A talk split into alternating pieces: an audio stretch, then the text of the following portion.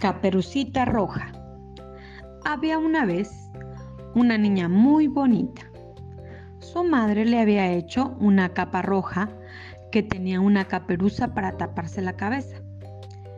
Y como siempre la llevaba puesta, todos la llamaban Caperucita Roja. Un día, su madre le pidió que llevara unos pastelillos a su abuela, que vivía en el bosque. Antes de salir, le recomendó que no se entretuviera por el camino, pues cruzar el bosque era muy peligroso. La niña le dijo que no se preocupara y se despidió. A mitad del camino, Caperucita se encontró al lobo, quien la saludó con una gran sonrisa. ¿A dónde vas tan temprano? Preguntó el lobo. A ver a mi abuelita, que está enferma. ¿Y dónde vive tu abuela? En medio del bosque. Su casa está al pie de tres grandes encinos, contestó la niña. Pensando cómo haría para comerse no solo a la niña, sino también a la abuela, el lobo retó a Caperucita a correr una carrera hasta la casa de la abuelita. Le dijo que había dos caminos, uno largo y uno corto. Tú toma el camino corto y yo tomaré el camino largo, le dijo el lobo a Caperucita.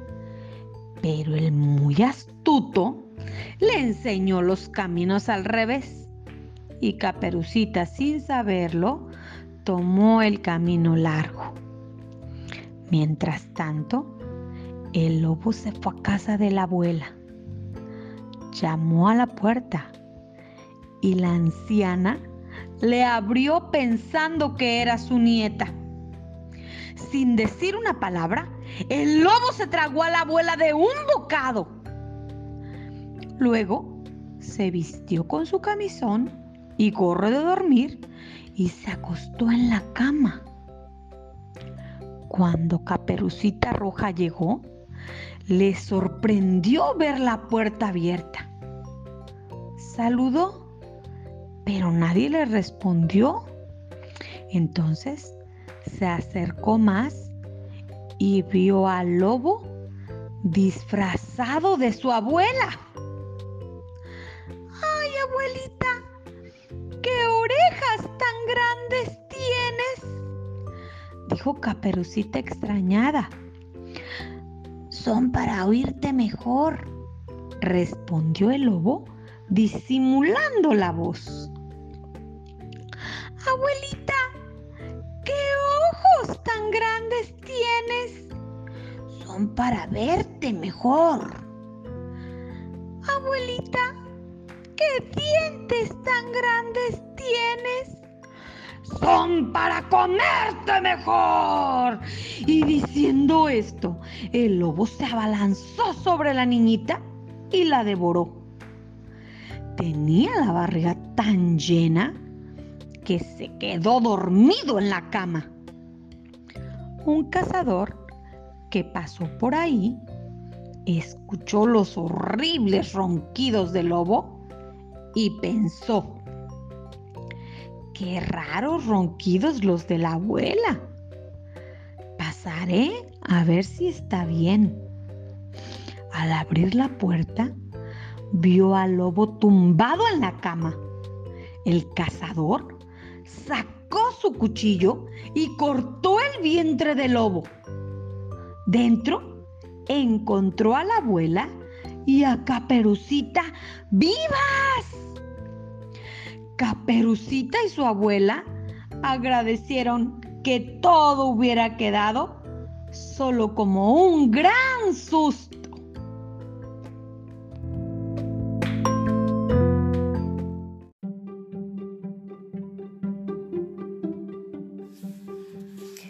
El lobo y las siete cabritas. Había una vez siete cabritas que vivían en una cabaña en medio del bosque junto a su mamá. Un día, ella tuvo que salir por comida, por lo que se volvió a sus hijas y muy sabiamente les advirtió que no debían abrirle la puerta a ningún desconocido. Las cabritas sabrían muy bien cuando su madre hubiera vuelto a casa, puesto que tenía una voz muy dulce y las patas blancas como la nieve. Hechas las advertencias, se marchó cerrando la puerta con llave. Pero el lobo, que era muy astuto, lo había escuchado todo. Fue por un poco de talco y se blanqueó las patas. Luego regresó y fingiendo un tono suave para disfrazar su ronca voz, tocó a la cabaña y pidió a las cabritas que le abrieran. Grande fue el susto de ellas que al ser engañadas y acceder a su petición, miraron a la bestia que aguardaba para devorarlas. Espantadas, corrieron a esconderse en distintos lugares de la casa. Y el lobo, siguiendo a cada una de ellas, las encontró y las engulló de un solo bocado, excepto a la más pequeñita que había logrado encerrarse dentro de la caja del reloj de su madre.